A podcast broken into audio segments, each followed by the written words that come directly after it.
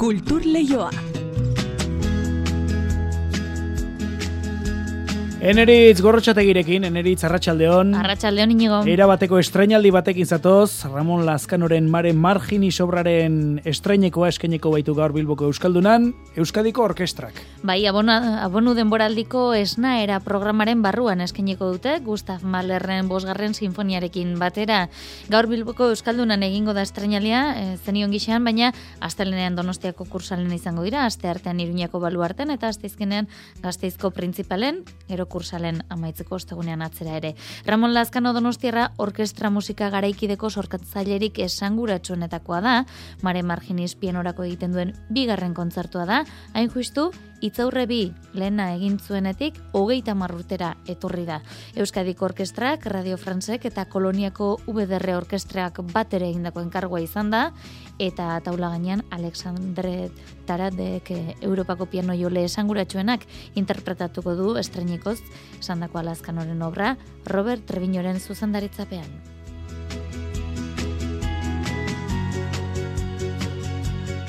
Beste molde bateko musika kontuak ere baditugu, musika bulegoa sarien aukerak eta prozesuak aurrera jarraitzen duelako. Amaitu da dagoeneko proiektuak aurkezteko epea, baina egun da hogei lan jaso dituzte. Orain zortzia dituko osatutako epai hasiko da lanean eta guztira amar sari banatuko dira maiatzaren saian errenteriako lekuna fabrikan egingo den sari banaketa ekitalian. Erakusketa bat baino gehiago aipatu nahiko genituzke gaur esate baterako Amable Ariasek egindako lanen doantzatik Santelmo Museoak zabaldu berri duena. Amable Arias banbalinetan izenekoaren atzean gordetzen dena erakusten saiatuko gara. Berrogeita amarreko amarkadan, antzoki zaharrera etortzen ziren artisten irudien margolanen mostra da. Guztira, eun lan baino gehiago jarri dituzte ikusgai. Gaur inauguratuko den bestea Gasteizko Montermoso kulturgunean jarri duten Edurne Erran artistaren Social Tissues erakusketa da. Gizartean dauden hainbat arazo biztaratzen ditu artistak eta artelanak sortzeko janzkera baliatzen du. Generoa edota ekologia gaiak ardatz hartuta. Apirilaren 16 arte izango da ikusgai Montermosoko hurbiltegian. Ba, pirilaren amasei arte izango da baita ere, Iruñako ziutadelako armaretoan jarri duten foto kolektania erakusketa berria. Estatuko argazki bilduma garrantzitsuenetakoa da honakoa. Berrogeita hamar artisten egun obra baino gehiago jarri dituzte ikusgai. Tartean dira, Joan Fonkuberta, Carlos Canovas, Gervasio Sánchez edota Cristina de Midel. Ba, kontu horiek eta gehiago ere baditugunez eta arratsaldeko ordubiak eta hogeita amabos minutu badirenez, asgaitezen ostiral honetako kulturalbisteak kontatzen. Arratsalde honda izule entzule. Kultur leioa zabaltzeragoaz, Euskadi irratian. Noiztik zaude euriari so gawa.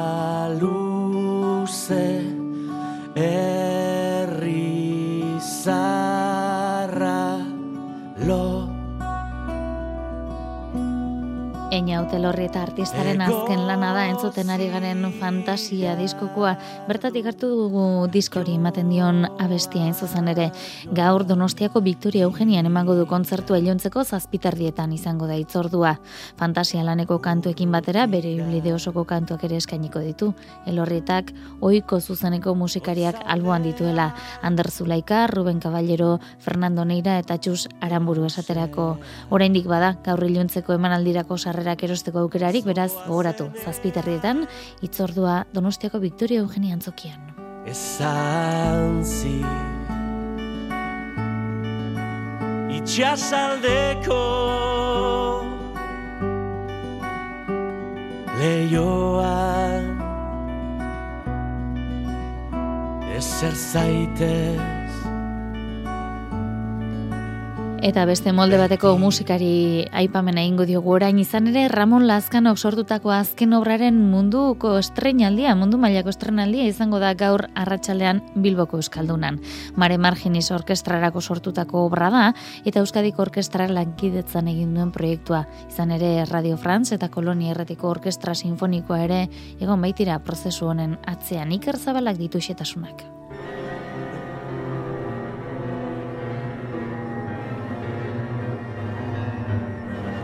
Euskadiko Orkestraren denboraldiko zeigarren abonu kontzertuak esnaera du izenburu eta estrenaldi esanguratsua dauka bere baitan, Mikel Txamiso Orkestrako boseramaleak adierazi bezala.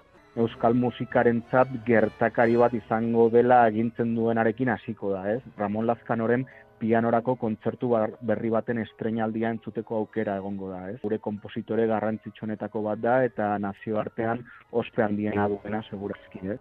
Ramon Laskandoren ibilbideko bigarren pianorako kontzertua da, aurrekoa entzuten dugun itzaurre bi mila bederatzireun dala erogoita mairuan egin zuen. Eta honakoa, Mare Marginis, denbora luzez landu duela adierazi du kompositore donostiarrak. Gutxenezkoa bi urtetako aurre ikuspen egin bar da. Batetik gero lana idazi bar da, noski obrak, ni idazten enaiz azkarrenetakoa eta komposizioak emana urte terdi gutxe gora bera, eta gero solistarekin lana baitaren, oski, e, Alex Zaundrak, e, sei hilabete eman ditu honezkeo e, lana prestatzen. Ez. Izan ere, bakarlaria Europa mailan den piano jole esanguratsuenetakoa da, Alexandre Tarot Frantziarra. Gainera, pianorako bakarlari e, zoragarri batekin, Alexander Taraut apartarekin, ez? Europako piano jotzaile garrantzitsuenetako bat da, Frantziako garaiguzietako teklaturako musikan aditu handia, barrokotik eta Debussy, Ravel eta egungo sorkuntzaraino, ez? Eta gaina badauka kultuko pianista baten eh, izena edo esan dezakegu Mare Marginisek soinu paisaia boteretsua bilatzen du eta hortarako ilargiko itsasonen adiera baliatzen du laskanok. Mare Marginis itsaso bada, baina urik ez daukan itsaso bat, ilargiko itsaso bat. Argia eta itzalaren bitarteko itsasoa, limite hortan, muga hortan, ikus daitekena eta ikus ezina dena markatzen duen itsasoa. Nola bait, niretzat hau metafora bat izan da, solistaren eta orkestan artean dagoen erlazioari soinu antzeko eremua aurkitzeko, ez? Orkestan nola ere, solistaren emanazio bat izan delako nire gogoan bintzat. Ego Euskal Herrian izango da erapateko estrenaldia eta laskandorentzat berezia da etxean eta Euskadiko orkestrarekin egitea. Garrantzitsua ez bakarrik hemen egiten delako Euskal Herrian donosten egiten delako bizik eta Euskadiko orkestra egiten duelako. Euskadiko orkestra beti nerekin oso harreman estu izan duelako. Ongi etorria izan detalako etxe honetan. Musika garaikidea da Ramon Laskandok egiten duena, txamisok esan bezala, publikoa zur eta lur utziko duen obra izango da. Laskanoren musikalanak beti oso harrigarriak dira, be, zeren eh, jartzen, jokoan jartzen dituen ezoiko teknika eta instrumentuetatik ateratzen dituen sonoritateak oso bitxiak eta bereziak dira, ez? Eta batez ere, ba, orkestra bere osotasunean erabiltzen duenean, ze e, Laskano orkestrazioaren maizo handitzat e, jotzen bada.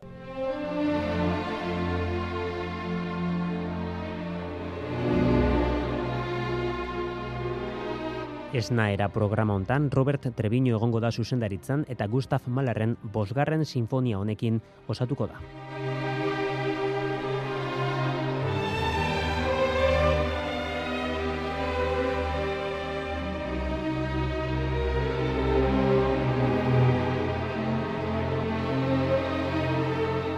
Erabateko estrenalditik, bagoaz, eh, ba, bidean oi hartzuna lortu nahi duten musikarien gana.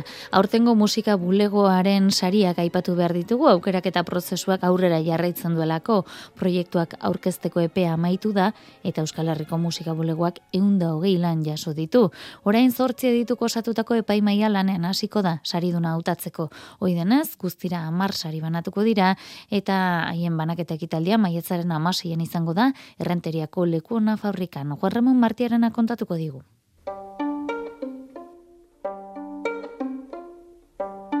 Euskal Musikaren panoramako proiekturik esanguratsuenak saritzen ditu urtero Euskal Herriko Musika bulegoak. Sektoreko zortzi profesionalek osatutako epaimaia Euskal Sortzaile eta Atalden lanen balorazio fasean sartu berri da, eta maiatzaren amaseian jakineraziko da ebazpena errenteriako lekuona fabrikan.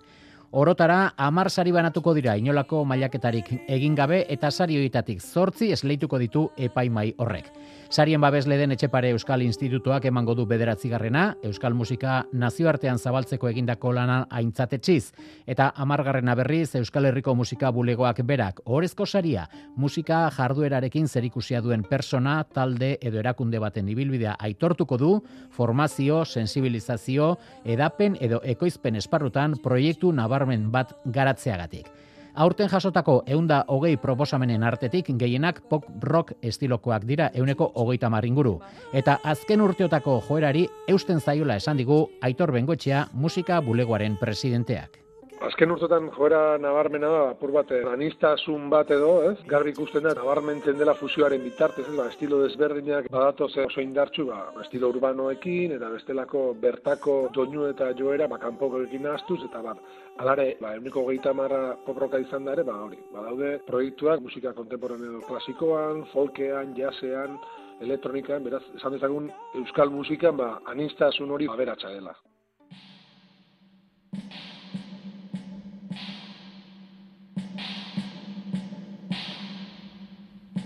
Hizkuntzari dagokionez aurkeztutako hamarlanetik zazpik euskara dute hizkuntza nagusi eta iaz sarien historian lehen aldiz. Emakumeak buru zituzten proiektuak nagusi izan baziren ere, aurten lanen eneko berroita biak du emakumen lidergoa. Epai maila osatzen duten zortzi kideek musikalorreko atal ezberdinetako profesionalak izan da, aukerak eta egiteko erraztasun gehiago izango ote duten galdetuta, aitor bengoetxeak esan digu litekena dela, baina lan handia dutela mai gainean ez da bateren lan erraza izaten eta hemen txarlotu nahi dut. Epaimei horrek egiten duen lana, ze egun eta hogeitik ba, guztiak entzun ezagutu eta hortik eh, sariak ateratzen ez da bateren erraza. Bai batzuk izan hori gertuko musikariak edo musikaren industria horretan edo sektorean dabiltzenak, baina baita ere, kanpoko bakarren batere egoten da orduan beno. Lana nekez egiten dute. Eta musika bulegoak ematen duen erozko sariaz, ezin izan digu pistarik eman, oraindik ez direlako zeregin horretan hasi. Egia esan, ez dugu oraindik eh, arrastorik ere, zuzendaritzak ematen dugu sari hori, eta oraindik ez gara horretarako elkartu, bakarren bat da bere zabalak egiten, bere proposamena prestatzen, baina, bueno, apur bat saiatzen gara, ba, euskal musikaren panorama horretan, ibilbide nabarmen bat egin duen musikari, proiektu edo eragileren bat ematen, eta, bueno, hortan ere, zorionez izango dugu non aukeratu. Esandakoa, maiatzaren amaseian, errenteriako lekuona fabrikan egingo den ekitaldian emango dira ezagutzera, musika bulegoa sarien zazpigarren edizioko sarituak.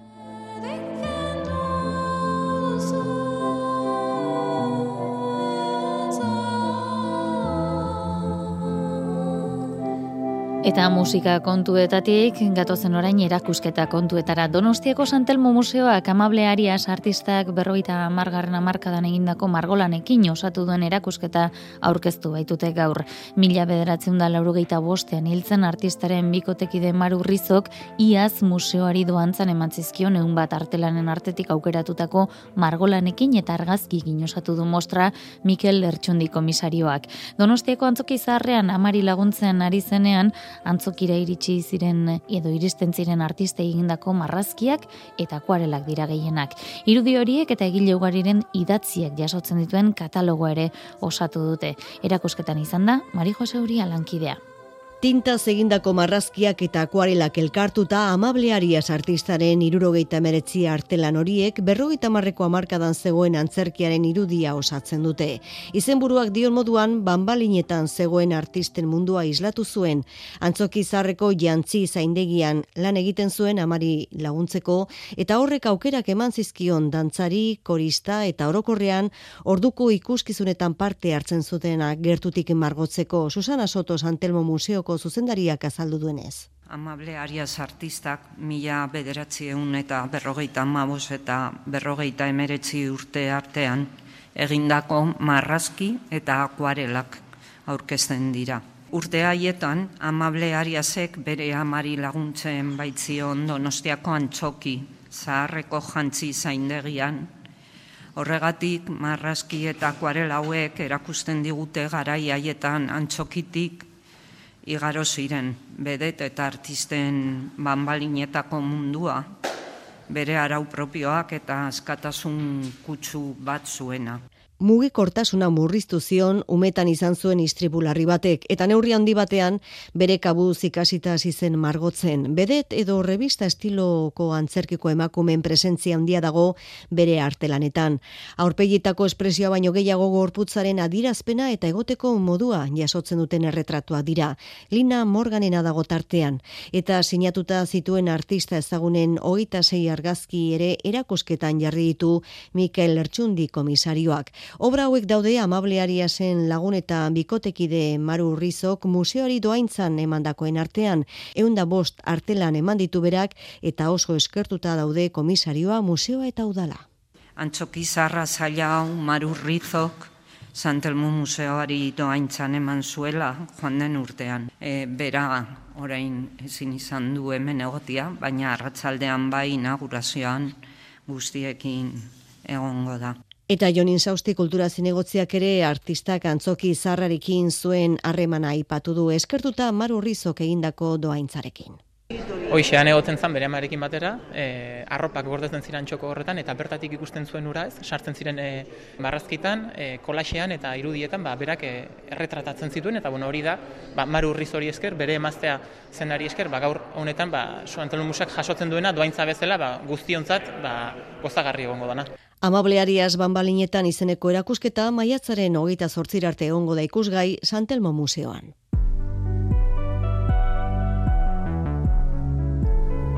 Ba, gaur arratsaldean inauguratuko den bestea Gasteizko Montermoso kulturgunean Edurne Erran artistaren Social Tissues erakusketa da.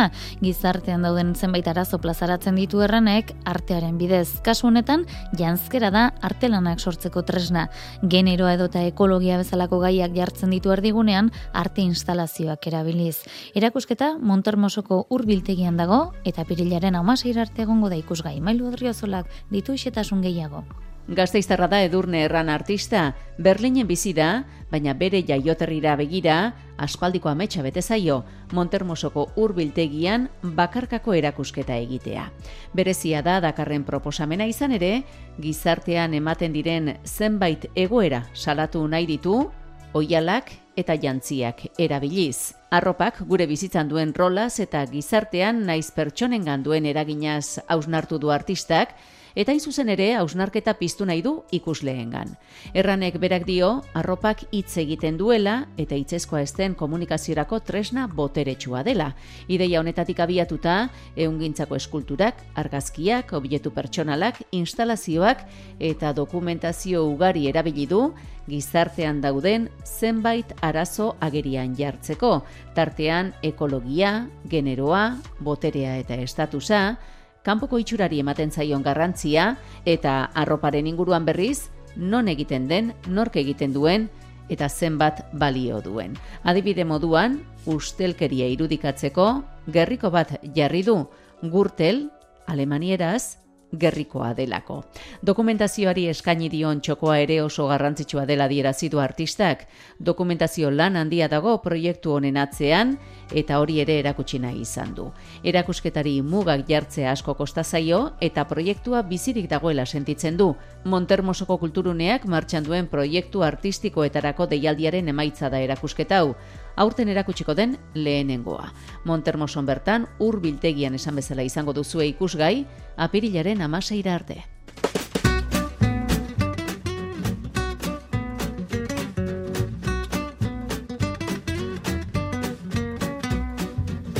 Eta estatuko argazki bilduma garrantzitsuenetakoa gordetzen duen fotokolektania erakusketa berria inauguratu da Iruinean, hau apirilaren amaseira arte izango da ikusgai, berrogeita amar artisten eunetik gora, eun, eun lan baino gehiago jarri dituzte ikusgai. Besteak beste, Joan Fonkuberta, Cristina de Midel, Carlos Canovas eta Gervasio Sánchezenak. Erakusketa honen ezaugarritako bada, egilek eurek testu batean idatzi dutela obraren atzean dagoen historioa. Ziutadelako armaretoan bisitatu liteke. Itziar lumbresak ditu, xetasun gehiago. Hogei urte bete berri dituen fotokolektania bilduma bueltan da iruñean oraingoan pandemian sortu zuten erakusketarekin. Laro gehi argazkilari garaikideren irumila obratik gora gordetzen ditu bildumak eta ziudadelan berrogeita marra artisten eunda amar pieza jarri dituzte ikusgai. Argazkiak patxadaz ikusi eta atzean duten historioa ezagutzera gonbidatzen dute ikuslea. Pepe Fondemora fotokolektaniako zuzendaria. Esta exposición lo que pretendía era Erakusketa honek bilduma berri ikustea zuen helburu publikoari lasaitasunez ikusteko gonbitea eginez eta horretarako oso egokia da artistek ematen duten informazioa. Erakusketa lau sailetan banatzen da gaiaren arabera, baina ardatz nagusia da egileak berak kontatzen duela atzean duen historioa. Erakusketako ezaguarrietako bat da beraz, argazkien ondoan irakurri daitezken testuetan obraren sorrera eta historioa kontatzen duela egileak. Kasu askotan gainera, artisten obra oso ez ezagunak erakusten dira. Alberto García Alix Alberto García Alixen obra bat dugu oso ez ezaguna dena, baina trukean oso historio berezia dugu García Alixi egin zioten lehenengo enkarguetako bat izan baitzen. Berak kontatzen duen bezala, lehenbizikoz erretratu bat egiteko eskatu eta nahi zuena ordainduko ziotela esan zioten. Argazkien atzean dauden historio horiek obren esanaia hobe ulertzen laguntzen dute. derivadas de las fotografías Erakusketa osatzen duten lau ataletan, beste askoren artean, Joan Foncuberta, Ramon Masats, Cristina García Rodero, Juan Manuel Castro Pietro, Gervasio Sánchez eta Francisco Gómezen obrak ikusi daitezke. Cristina de Midel, Magnum agentziaren egungo presidenteak izten du esposizioa, Txinan egon eta gero sortu zuen parti seriarekin.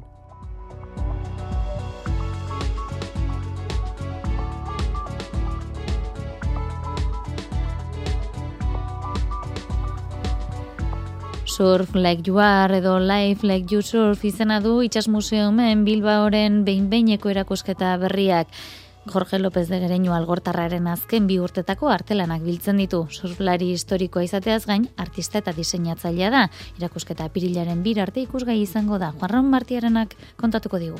Jorge López de Gereñu algortarra oso pertsona ezaguna da surf eta arte munduan. Surf alorrean bizkaikoa intzindarietako bat dugu eta arte eta diseinu munduan berriz ibilbide luzea ibilitakoa. Jon Rui Gomez Itxas Museon Bilbauren zuzendaria. Jorge López de Gereñu, artista polifasetikoa, surflaria, bidaiaria eta sortzailea, besteak beste iriko artea, erretratuak, musika eta surfa lantzen ditu, Eta, bueno, gainera Surfin Euskadi aldi baterako erakuseta horretan, han agertzen den lehen taula, barlan bat da, berak eh, askotan surfeatu egin dau eh, taula horretan, eta izatez bere izizena, eh, surfaren mundua, Jorge baino, ba, barlan da. Eta bestetik, eh, Karol Iglesias espazio areto horretatik, bere beste obra bat ikusten da, orma irudia, Eta gainera hemendik gertu ere, enekurin beste orma irudi bat dago, antza, Guinness liburaren arabera, munduko orma irudirik handiena dena. Erakusketa honek artistak margotutako hiru surf taula, surf munduko personaiei buruzko hiru proiektu eta El Alma film laburra biltzen ditu, baita Shapers edo surf taulen egileen lanari buruzko argazki sorta ere. Ezpairi gabe elementu deigarrienak surf munduko personaien erretratuak dira. Surf marka komertzialetako paperezko poltsen gainean margotutakoak dira. Batzuk poltsa bakarrean margotuta eta bi emakume surflarien erretratuek berriz poltsa asko hartzen dituzte. Euskarri ezberdinak daude erakusetan, baina deigarriena seguruenik hauek dira, edozein surfen dan e, zerbait erosita emoten dizuten e, poltza hoietan, ba, surflarien erretratuak daude, banakako poltsetan, baina baita eskulturantzeko batetan, hainbat poltzekin egindakoa, bi surflari famatuen e, erretratok dira, Stefani Gilmort eta Brisa Genesina, eta banakako hoietan era guztietako surflariak, Kelly Slater, Aitor El Gallo, eta beste hainbat, eta benetan deigarria eta ikusgarria. Jorge López de Gereñuk dio paperezko poltsetako erretratuak egiteko argazkiak direla abia puntua, baina ez duela erretrato soil bat egin nahi, baizik eta aratago joan nahi duela.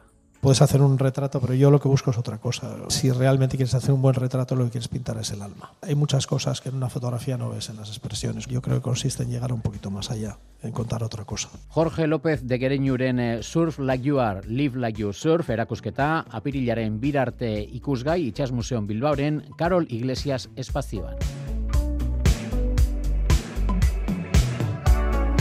Saioa musika kontu egin hasi dugu eta hala amaitu nahiko genuke Beira taldeak Bilboko Harriaga antzokian emanaldia izango du astelenean eta talde Gipuzkoarrak euskal tradizio kulturalaren hainbat osagai proposatuko ditu. Besteak beste bertsogintzaren sustraietatik sortutako kantutegia. Iker Zabala lankideak hitz egin du Jon Martin bersolariarekin, proiektu honetako sortzailetako batekin.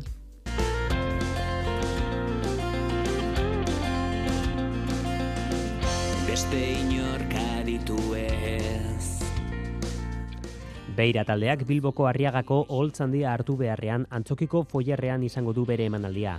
Jon Martin taldeko letragile eta hotxetako batek esan bezala agertoki hau egokia da talde Gipuzkoarrentzat. Beira berez da ohiko emanaldi batetik kanporako zerbait, alegia. Beira e, letretatik abiatzen den musika talde bat da. E, abia puntuko ideia izan zen, bertso sorta hoiek musikaz lagunduta, seguraski ba, bizitza berri bat, bizitza luzeago bat edukiz ezaketela. Bertsolari ere baden Martinek azaltzen du nola proiektua 2006an sortu zen eta ordutik izandako askundea nabarmena izan dela. Kantari eskaxa naiz, eta are eskesagoa nintzen e, duela urte batzuk, apur bat bertsozentrista zen garai hartan proiektua, baina pixkanaka pixkanaka bere dimensio musikala e, handitzen joan da, gure talde musikala ere handitzen joan da, lehenengo bitik bosterako salto egin genuen, eta gero zik e, sei pertsona izaten gea holtza gainean. Bilauak esango du historiak Generoen artean anistasuna azpimarratzen du beira taldeak eta etiketa bakarreko zailkapenak bastertu egiten dira hala. Kanta batzuk hebi ikutu markatua daukate, hebi balaba ikutu eh, nabarmena. Badakagu adibidez joko dugun kantatako bat, auzola saia, rapean e, sailkatu daitekena. Beste batzuk nabarmen, adibidez, brailean diskoa seguraski, bai rokaren barruan sailkatu daitekela, Eta Bilboko emanaldi honi dagokionean Euskal Letretako egile nabarmen baten oihartzuna somatu balko da. Ere bizitzan garrantzitsua izan da Xavier Lete, doktore gotesia berari buruz egin nuen, bere letrai buruzkoa. Begirak e, proiektu bat ba zeu eraman e, esku artean, eta baizen Xavier Leteren e, kanta ezagunak eta eta ez ezagunak e, musikatzea. Haietako batzuk izango ditugu, pare bat joko ditugu. Martinekin batera Igor Arruabarrena, Irati Odriozola, Urtzio Lasiregi, Mikel Arruabarrena eta Gari Amondarain egongo dira Bilboko Arriagan. Naizainak lurretik erauzirik, jarraituko du beti bizirik. Aritzaren memoria. Hau bada guztia gaurko teknika eta realizazioan, Xabira Ola eta Jose Alkain aritu zaizkigu gaur ere orain badakizue albisteak dituzuela Euskadi Ratian, eta ondoren kantu kontari Joseina Etxeberriarekin. Astelen arte ondo izan eta zaindu.